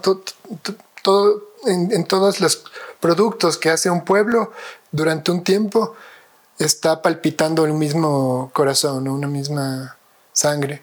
Entonces, eh, los productos que estamos haciendo ahora, primero que hay un infantilismo en el arte que es, que es terrible, ¿no? O sea, las cosas la caricatura, la, cosa infantil, el chistecillo, es, es, eh, la vulgaridad, la banalidad, está en el arte como está flotando en las botellas de plástico en el océano, ¿no? Eh, en la música, en la, o sea, siempre hay resistencia y hay, hay, hay, hay eh, un, un lado B de todo esto que resiste y que trata de hacer las cosas mejor, pero, pero el mainstream, ¿no? Como, o sea, la cítula era el producto mainstream de los griegos, de los egipcios, ¿no? Y la hidria era el mainstream. Ah, el mainstream de esta época es la botella de plástico como, como casi la, como la mayoría de las cosas que se producen y que se nombran arte o arquitectura, ¿no? Pero, ¿y no crees que el materialismo también fue como que el espíritu de todas las épocas, digo? O sea, no, para nada. El tratar de producir, el tratar de... No. No, o sea, las mejores épocas lograron eh, reunir materialismo con, con sensualidad y con intelectualidad, que es justo... Eh, el propio Semper dice eso, ¿no es cierto? Que lo, lo, lo, que produjo al el maravilloso pueblo helénico fue el encuentro de, la, de la nación Doria con la nación Jonia, ¿no? Porque la nación Doria era eh, occidental, racional, eh, ¿no es cierto?, fría, pragmática, y la, y la, nación Jonia, que venía de Oriente, era sensual y, y, amante del arte, y los unos eran solares, los otros eran lunares, los unos eran patriarcales, los otros eran matriarcales, los unos adoraban al sol, ¿no es cierto?, los otros a la luna, ya dije eso los unos eran adoradores de Apolo, los otros de Dionisio, ¿no? Y entonces lo grandioso fue la fusión. Los unos eran materialistas, los otros eran eh, espirituales y, filosóficos. Eh, la fusión de los dos es la que, la que produce la riqueza, ¿no? La riqueza cultural. Entonces, obviamente que es necesario el materialismo, pero en equilibrio con, así que es necesario la verdad, la ah, bondad, la belleza. Sí, sí, sí, sí, te entiendo. O sea, ahora creo que es el fin último, en ese entonces no era el fin último el, el del materialismo, sino otras cosas. Exactamente, sí, sí. o sea, en, este, en este momento, claro, la botella de plástico tiene el gran valor de la técnica, o sea, técnicamente es increíble todo el proceso que se hace, toda la cosa, pero ¿dónde está? Exacto, pero estás relegando totalmente los valores espirituales, los valores eh, éticos, los valores ah, racionales realmente, ¿no? Eh, otros, otros, otros valores, ¿no? sobre todo el estético, porque tú puedes decir, no pasa nada, ya no pasa nada, pero es horrible, es horrible, es horrible la basura. Sí. es horrible ver cada vez, o sea, es casi imposible no ver basura moviéndose a nuestro alrededor cuando vas por la calle, ¿no? Fundas plásticas y todo, nos hemos, o sea, estamos rodeados de cosas que no son, que son impresentables para, para el ser humano, ¿no? Sí, sí, sí, te Deberían ser perfecto. Y, metiéndonos un poco en esto, eh, para ti, ¿qué es el arte? O sea, tú no ves ahorita, eh, bueno, yo sé que la pregunta puede sonar un poco superficial y todo, pero eh, ¿no ves como una gran producción de arte con el arte contemporáneo, con el arte de ahora? O sea, yo veo mucho arte comprometido. Ya y no, y no creo en el arte comprometido, creo en el arte libre. El arte comprometido con el arte, por encima de nada, por encima de todo, ¿no? Comprometido con el arte, no comprometido con ideas eh, pasajeras. actuales y no sé qué. Eso es propaganda y bueno, igual, o sea, igual, igual, igual, está bien, igual que se amplíe toda esta cosa, muy bien, pero igual defiendo la posición del arte no comprometido, ¿no? sino comprometido con el arte, que no es nada, no es, no es arte por el arte y ya. Exacto, o sea, para ti no, el arte no es como una expresión que puede hacer cualquiera, sino se necesita cierta sensibilidad, cierta técnica. O sí, yo pienso que está anclado a la parte espiritual del hombre. Ya. Mm. Entonces se produce desde, no desde la cabeza, no desde la necesidad y la utilidad y, ser práctico. No, no, no, lo haces porque te encargaron hacer una obra de arte para cambiarle al mundo de no sé qué forma y para, ¿no? La haces por un llamado profundo del alma, ¿no? Y la haces para dialogar con el alma de otros seres humanos. Entonces es un, es un, es un tema que está, y eso lo decía Kant, o sea, él diferenciaba la crítica de la razón, de la crítica del, de la razón práctica y de la crítica del juicio de lo bello, ¿no es cierto? Justo, mira, verdad, bondad y belleza, la razón pura, la razón práctica, la bondad y, la, y el juicio de lo bello, o sea, nuevamente el humanismo. ¿no? Entonces, ah, entonces él distinguía y para él el arte y el juicio de lo bello era un asunto autónomo de la razón y de la, de la razón pura y de la razón práctica. ¿sí? El arte se movía, que pueda eh, compaginar, que pueda acompañarse, que pueda apoyar bien, pero está en otro campo, está en otro mundo. ¿no? Un mundo completamente olvidado hoy. O sea, el mundo del espíritu es el mundo que está más descuidado, que es lo que pasa en las fases materialistas, ¿no?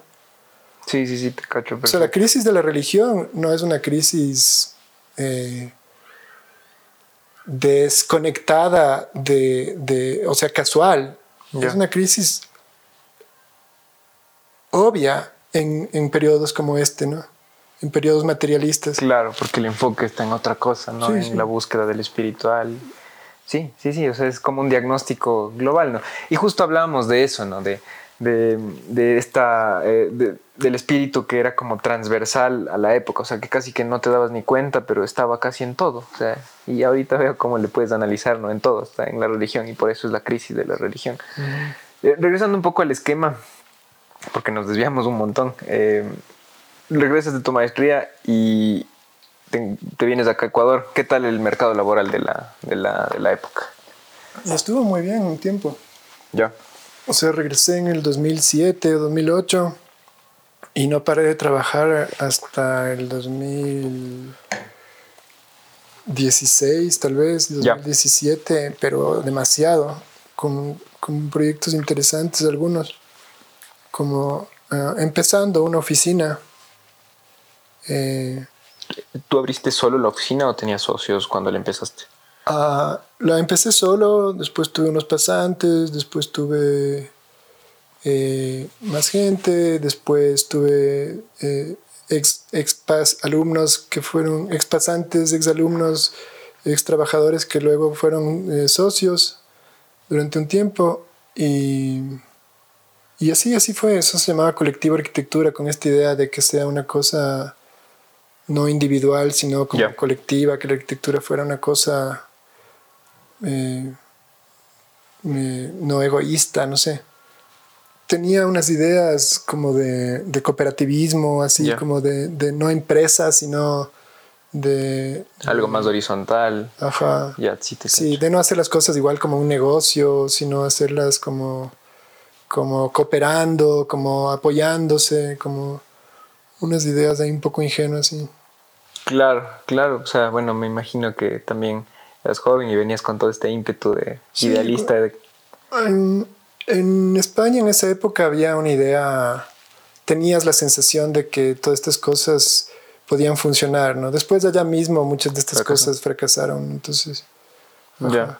Creo que había, sí, una ingenuidad sobre, incluso sobre el ser humano y su, su desprendimiento. Ya.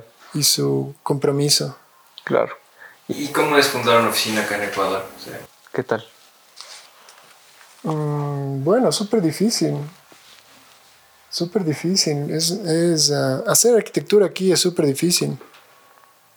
Eh, los trámites, la cosa, o sea, es, es, es una oficina pequeña que pone por encima de todo el hacer arquitectura, o sea, no una oficina de arquitectos que hacen cosas, sino una oficina de arquitectura que quiere hacer arquitectura.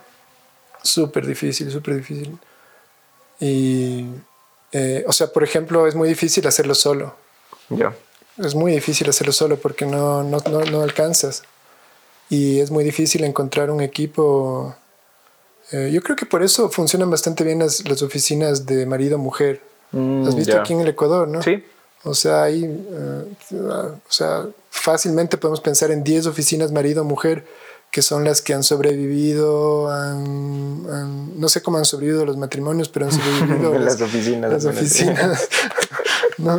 Sí, y, y han hecho chéveres cosas. O sea, hay alguna, tal vez hay una relación en eso, ¿no? En el tener el equipo tan comprometido Claro. entre los dos, como un- ese compromiso tan, tan fuerte entre ellos como personas y, y con lo que quieren hacer. Que de verdad que de las 10 oficinas que están haciendo mejores cosas eh, en la arquitectura aquí, pero como arquitectos, o sea, arquitectura de verdad, no sé si exagero, pero 8 serán eh, eh, entre... Marido y mujer. Están compuestas en parte al menos por marido y mujer. ¿no? Ya. Es muy raro eso, pero... Sí, sí, sí. Pero algo, algo Porque, hay que investigar ¿cómo, por ahí, ¿no? ¿Cómo funcionará la como- dinámica de estar todo el día con tu pareja y todo? Sí, súper. Súper, pero, pero creo que es justamente el reflejo de lo difícil que es hacer arquitectura, de hacerlo bien, de montarte una oficina, de confiar en los demás, de, de, de disponer del tiempo, de, de, de, sac- de sacrificarte, de, Ya. sac- de sacrificar juntos un montón de cosas. eh, y de, y de, de apoyarse, ¿no? Entonces, Y, y, y cuando estabas tú en tu oficina, ¿diseñaban y construían o solo diseñaban? sobre todo diseñábamos, sí Ya. construíamos. eh, a, mí, a, mí, a mí no me encanta construir porque no me siento constructor, pero muchas veces he, he necesitado hacerlo, ¿no? No, me- no por la parte económica, sino porque ah, en algunos proyectos mm, me ha parecido que puede salir mejor así. Ah, en algunos casos ha sido decepcionante el constructor, en muchos casos ha sido decepcionante ser el constructor. Eh, pero en muchos casos no, no quedó, o sea, por ejemplo aquí no podía, no, no podía, o sea, incluso he tratado, ¿no? Cuando hice el taller, traté, hablé con, con, con un amigo, con otro amigo, con un constructor, hablé con personas, pero son cosas tan pequeñas que no, que no le interesan a nadie, no sé, o- Claro. entonces me toca construir, pero Ya. a mí no me, no, no me encanta construir porque sé que hay gente que construye mucho mejor. O sea, hay gente que hace eso, que no está perdiendo el tiempo en los libros, Ya, ya. como yo. Sí. Pero claro, desde tu Sí, nos, perspectiva, tocado, nos tocó construir. sí. de- desde tu perspectiva, eh, no es la labor del, del arquitecto tanto, ¿no? O sea, ser como el constructor, tal vez sí el que dirija, el que supervise. Sí, no, no puedo pensar aquí incluso, no, sí, hay constructores, hay pocos constructores y arquitectos buenos aquí, sí, los, los hay.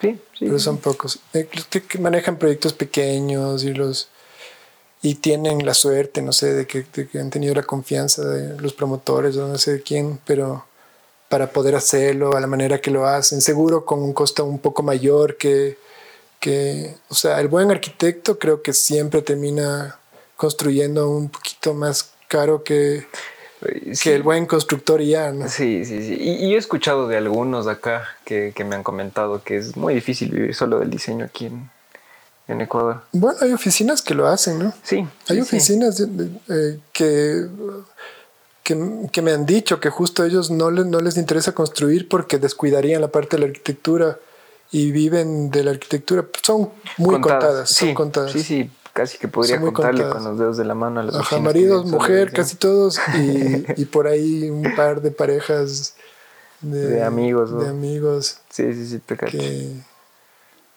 que han tenido suerte. Sí. Oye, se me, se me ocurrió justo con lo que te dije de que, envidia que recibir clases tuyas. Para sintetizar, ¿qué tratas tú de transmitirles a tus estudiantes? O sea, me imagino que aquí debe haber mucha gente que, no van a poder ser tus estudiantes, pero quisiera que les puedas como transmitir o de, alguna forma sintetizar qué es lo que tratas tú de, o, lo que ves que es más importante transmitirle al estudiante, en síntesis, en pocas Mm. palabras. Oh. O que, que, que entre en la conversación. Ah, sí, a ver, no sé. Bueno, primero que ser arquitecto es una es una vocación, creo. se requiere una vocación. Eh, requiere, háganlo bien, creo que se necesitan buenos arquitectos. Eh, encuentren, busquen, ¿no? Encuentren eh, dónde pueden realizarse.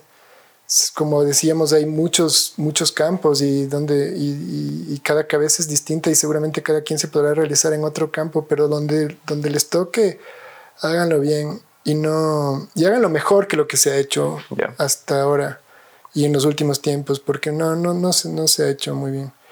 Eh, aprendan de los maestros, eso también te iba a decir, creo que, eh, creo que es egoísta casi de mi parte aceptarte esta entrevista porque creo que deberías entrevistar a Juan Espinosa, deberías entrar, entrevistar a, Jaime Andrade por mencionarles a, a, dos personas que no sé si te dirán cosas, ¿qué te dirán? No sé si es que será un éxito de entrevista, pero que son son los que tienen que dejarnos algunas cosas importantes.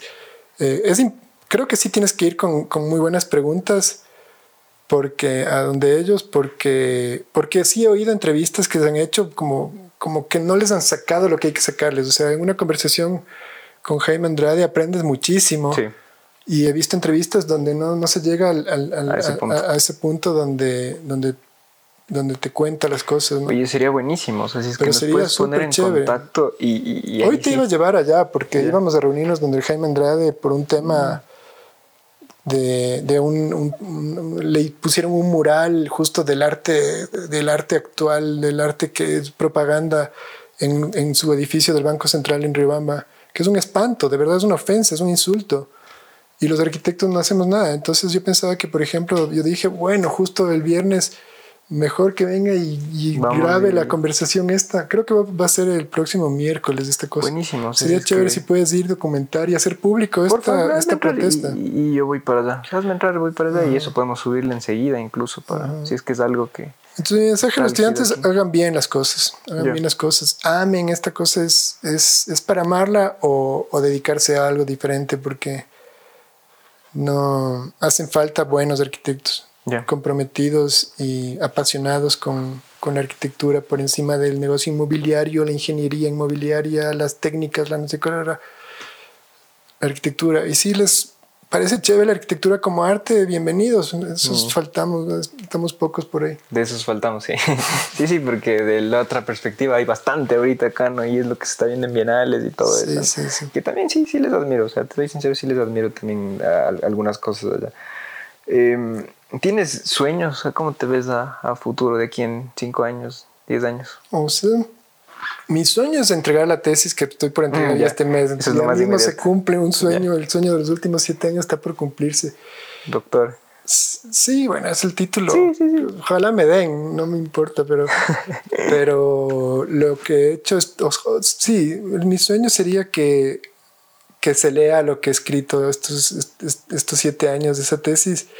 Yo la he leído, chicas, ya cien mil veces. Hoy la, leí el capítulo 1, ya es la lectura última del capítulo 1, ya revisando, corrigiendo otras cosas.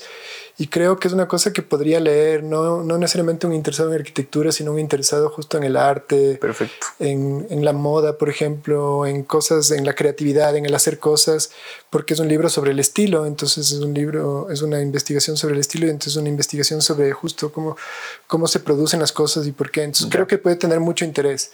Me gustaría que lo lean. Tengo miedo de que no lo lean porque, porque pienso que tal vez el mundo ha cambiado tanto, ha cambiado tanto el mundo desde que empecé a trabajar en eso. No sabes, la pandemia realmente sí cambió. O sea, yo empecé esta tesis cuando los temas sobre los que hablaba eran de una pandemia atrás, ahora es ya de dos pandemias mundiales atrás, entonces es como ya hablar de los romanos, casi hablar de Le Corbusier y Semper es hablar de, pero de la prehistoria. Entonces, no sé, pero ojalá se lea, ese, mi, sueño, mi sueño es ese. Eh, la exposición que estoy haciendo en noviembre que sea agradable, que vaya la gente, que se converse, que se puedan discutir cosas. Y son esos sueños a, corto plazo, pero de cosas que he venido trabajando mucho tiempo. Buenas. Oye, verás, se me están quedando algunos temas. Yo quería topar lo del retorno. Quería ah, topar también la búsqueda de la identidad en la arquitectura acá en el Ecuador. Pero creo que eso va a quedar para una segunda parte, hermano. Bueno, ahí queda Porque sí está al- al- alargándose bastante y creo que le vamos a dividir en dos capítulos a esto. Sí. Eh, verás, tengo una dinámica en la que yo le pido al invitado anterior que le haga una pregunta al siguiente invitado. Eh, sin saber quién es, o sea, sin saber quién es, pero teniendo en cuenta que es alguien del arte, de la arquitectura, del diseño, más o menos va por esa línea. El invitado anterior fue Edgar Dávila, que ahorita está trabajando en, en el MUNA, eh, bueno, tiene una colección de, de arte importante. Y la pregunta de él, no específicamente así, pero iba enfocada en esto que, que estás haciendo tú para mejorar el arte acá en el país. Eh, bueno, ¿qué estoy haciendo yo? Claro, eh, obviamente desde tu enfoque yo veo que, que tal vez en, en- en otras circunstancias o a otro invitado le hubiese incomodado un poco más esta pregunta, pero en cambio tú con tu postura creo que... Sí, yo estoy tratando de hacer arte bueno, estoy Sí. tratando de hacer bien lo que me toca, o sea, tratando de hacerlo lo mejor posible y en, en, en competencia, si se puede decir, con mis referentes locales como Jaime Andrade Moscoso, Estuardo Maldonado, no sé, eh, el Jaime Andrade Heyman. Eh, eso es lo que estoy eh, haciendo en el arte. Estoy pasos atrás de esos maestros, muy lejos, pero, pero siguiendo un sendero y de la mejor manera que pueda. Sí, sí, sí, yo creo que desde tu perspectiva estás produciendo y con tu postura también creo que estás ayudando muchísimo al, al- al arte. Gracias. Nico. Mate, préstame el teléfono para las, las preguntas finales. Editarán, ¿no? Cortarán nomás de ahí Claro, bastante, no. que si no, ni he de ver. No, no, es que eso te digo, son conversaciones largas que yo espero que eh, sí vea a la gente, pero a la gente que le interese. Y he estado como ahí tratando igual a mis amigos de decirles, sabes, sabes que al Pablo le vas a aprender un montón. eh, así a la gente que traemos igual le vas a aprender un montón. Pablo, me gustó esa parte que dice eso que están formando las universidades operarios. Operarios de- de software, les de digo. mecanismos. Oye, sí, ¿no? De la publicidad, Sí, sí, de las agencias, operarios como esclavos, lacayos de las agencias de Ese. Pablo es extremo ahí. Bien, pero bien Sí, dicho. sí. es lo mismo dice- que están haciendo las universidades en muchos campos, ¿no? Sí, o sea, ¿tú, tú qué opinas de, de lo de que enseñen software en, en las, en las universidades? Enseñen. O sea, me parece que está bien. Igual, si es que hay tiempo, aprendan. Pero, es, es- o sea, si es que eso es la, la misma cosa aplicada a la arquitectura, ¿no es cierto? Si es que, si es que cuando estuviste en diseño gráfico o, multimedia, que estaba de moda en mi época, seguro que lo que querías es que te enseñen Photoshop, ¿no? El Photoshop 4, así, el Photoshop 3, que habrá sido en esa época. Y eso es lo que te desesperabas porque te enseñen. Ya.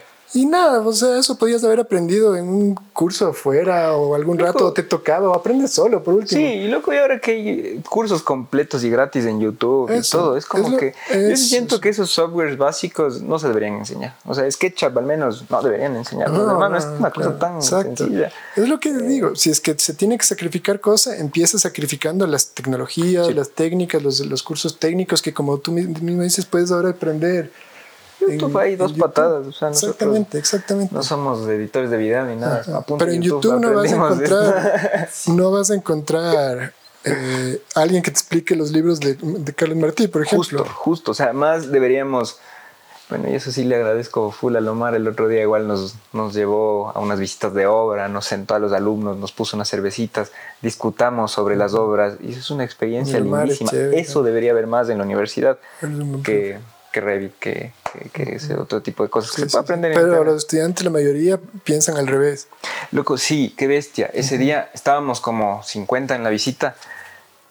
Se quedaron para las cervecitas estudiantes, tres o cuatro. Imagínate. ¿Te das cuenta lo que es eso? ya? Y fue, una- fue increíble, o sea, fue increíble. Es preocupante eso. Eso cuando, cuando yo era estudiante no pasaba, o sea, era... Ya.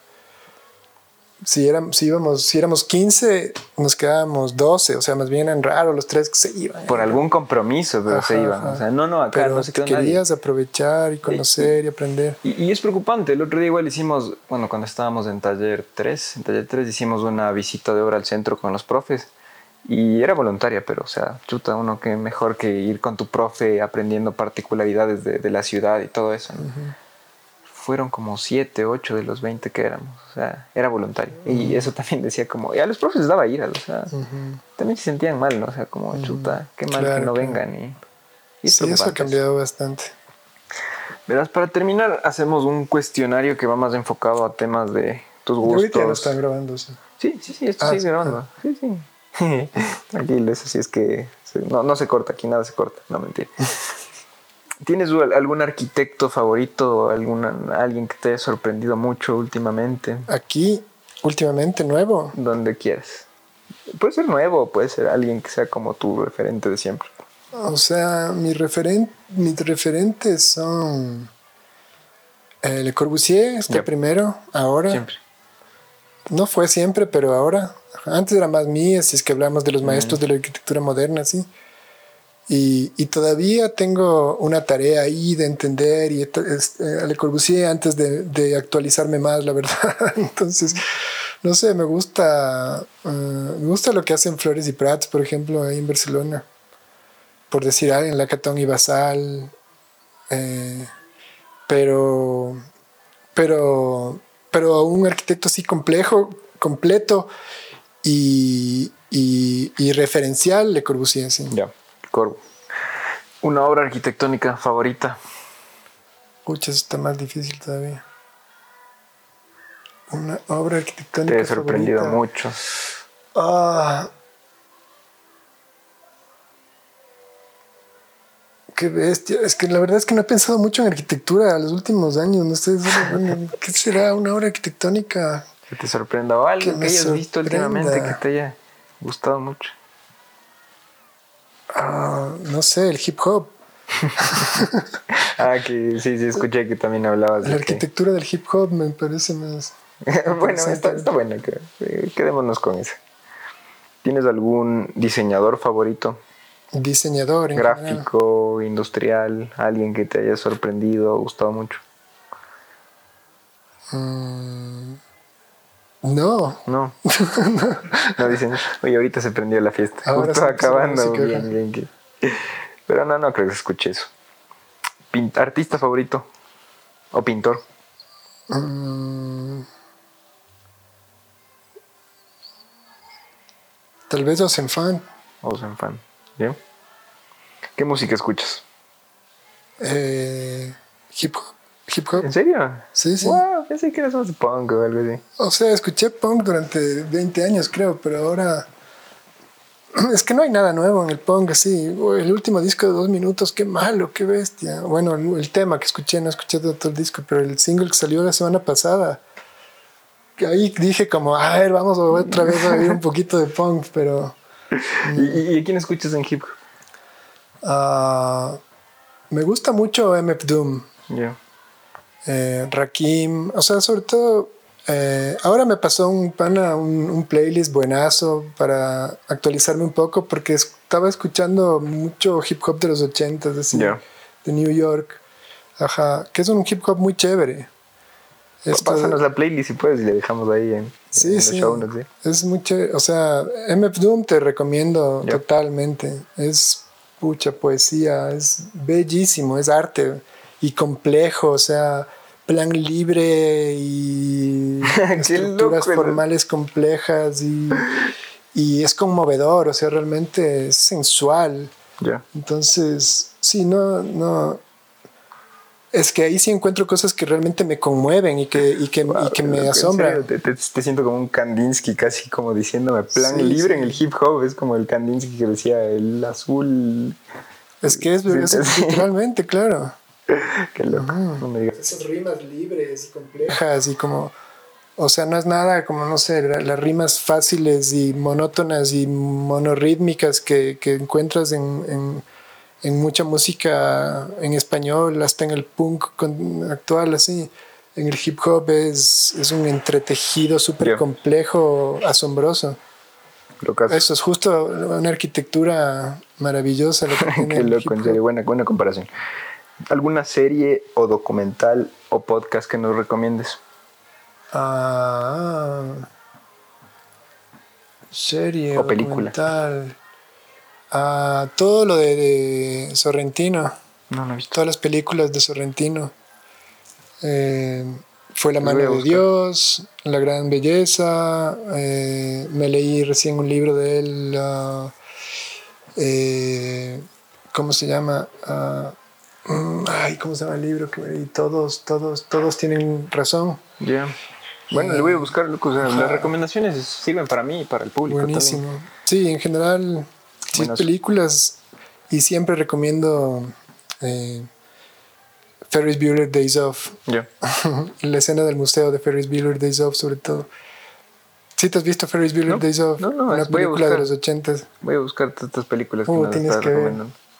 Sí, están buenas. Eh, verás, aquí normalmente les pregunto un libro pero en tu caso sí me interesa que me recomiendes primero un libro que te haya gustado mucho a ti, o sea, algo que te sorprenda o que, eh, no sé, te haya impresionado últimamente, pero también quisiera que nos recomiendes tres libros, creo que obligados para estudiantes de arquitectura. Buenas. Por uh, libros. Libros imprescindibles para todo estudiante de arquitectura. Eh, seguro hacia una arquitectura, o sea, no puedes... pero leerlo de verdad, leerlo bien, leerlo tres veces. Ya, no, no, yo lo leí superficialmente gracias a mi profe Hugo de historia. leerte hacia una arquitectura bien. Que es imposible porque además está mal traducido, al inglés o al español está mal traducido. Entonces, por ejemplo, donde dice modenature, lo traducen como proporción y tiene que decir, aunque sea modenatura, para que trates de ver qué carajos quiere decir modenatura y, y no. Eh, y en otros casos traducen. Eh, en inglés es peor porque traducen correcto como skillful. Entonces, en lo que hablábamos hace un rato, que sabio, correcto y magnífico es verdad, bondad y belleza, skillful no es para nada bondad, es habilidad. ¿No? Es, una persona skillful no es una persona que es buena. O sea, no que es buena mm, como, como, sino hábil, sino que es hábil, que es buena haciendo cosas, no que es buena como persona, ¿no? Y cosas así, o sea, pero bueno, hay que hacer el esfuerzo de leer bien hacia una arquitectura y entender la curiosidad desde ahí, entender muchas cosas del movimiento moderno y entender la transmisión de, de la arquitectura de, eh, desde el siglo, porque es, un, es hacia una arquitectura que no es hacia una nueva arquitectura, que es otro error de traducción. Es que es un, es un libro que establece lazos con el pasado y con la tradición, no los rompe para nada, más bien justamente los está recuperando, restableciendo. Un libro importantísimo. Eh, de arquitectura, sí, pero estudiantes de arquitectura. Sí, sí, sí. Oh, pucha, es que creo que todos van a caer en la corrupción porque es lo, que he estado obsesionadamente leyendo, pero el modulor, modulor. es un libro de poesía, matemáticas hermoso, o sea, hay una parte donde dice que, que, que, que, espió, vio, espió a través de la puerta de los milagros. O sea, dice cómo descubrió el modulor eh, y relata que su descubrimiento del modulor fue pasar por un muro donde no había nada y encontrar una puerta medio abierta que conducía, la puerta de los milagros que conducía al jardín donde florecen los números. Ah, es hermoso, te juro que... Y todo ese libro está hecho así, es un poeta. Ah, y el tercero, El viaje a Oriente. O sea hacia una arquitectura, el modulador 1 y el viaje a Oriente. Libros que tienen que leer, conseguirse las mejores traducciones posibles. Eh, en el viaje a Oriente hay dos traducciones, conozco, tengo dos traducciones, una es muy buena, otra es mediocre. O sea, te juro que en una... Eh, te emocionas tanto leyendo a este chico que tenía 23 años cuando escribió, además. Y en otra es como... Mm, no sé cómo puede ser tan distinta una traducción y otra. Entonces el viaje a Oriente, el modular y hacia una arquitectura. Bueno, Leanlo con cuidado, ¿no? Leanlo despacito con, y despacito. Bueno, ¿Y, ¿Y, un libro que a ti te haya impresionado mucho últimamente? Uh, chuta, me leí Las partículas elementales de Holbeck. Estuvo bueno, pero no sabría explicarte muy bien por qué ahora. Tal vez, mm, no sé, Goethe, Goethe, Goethe.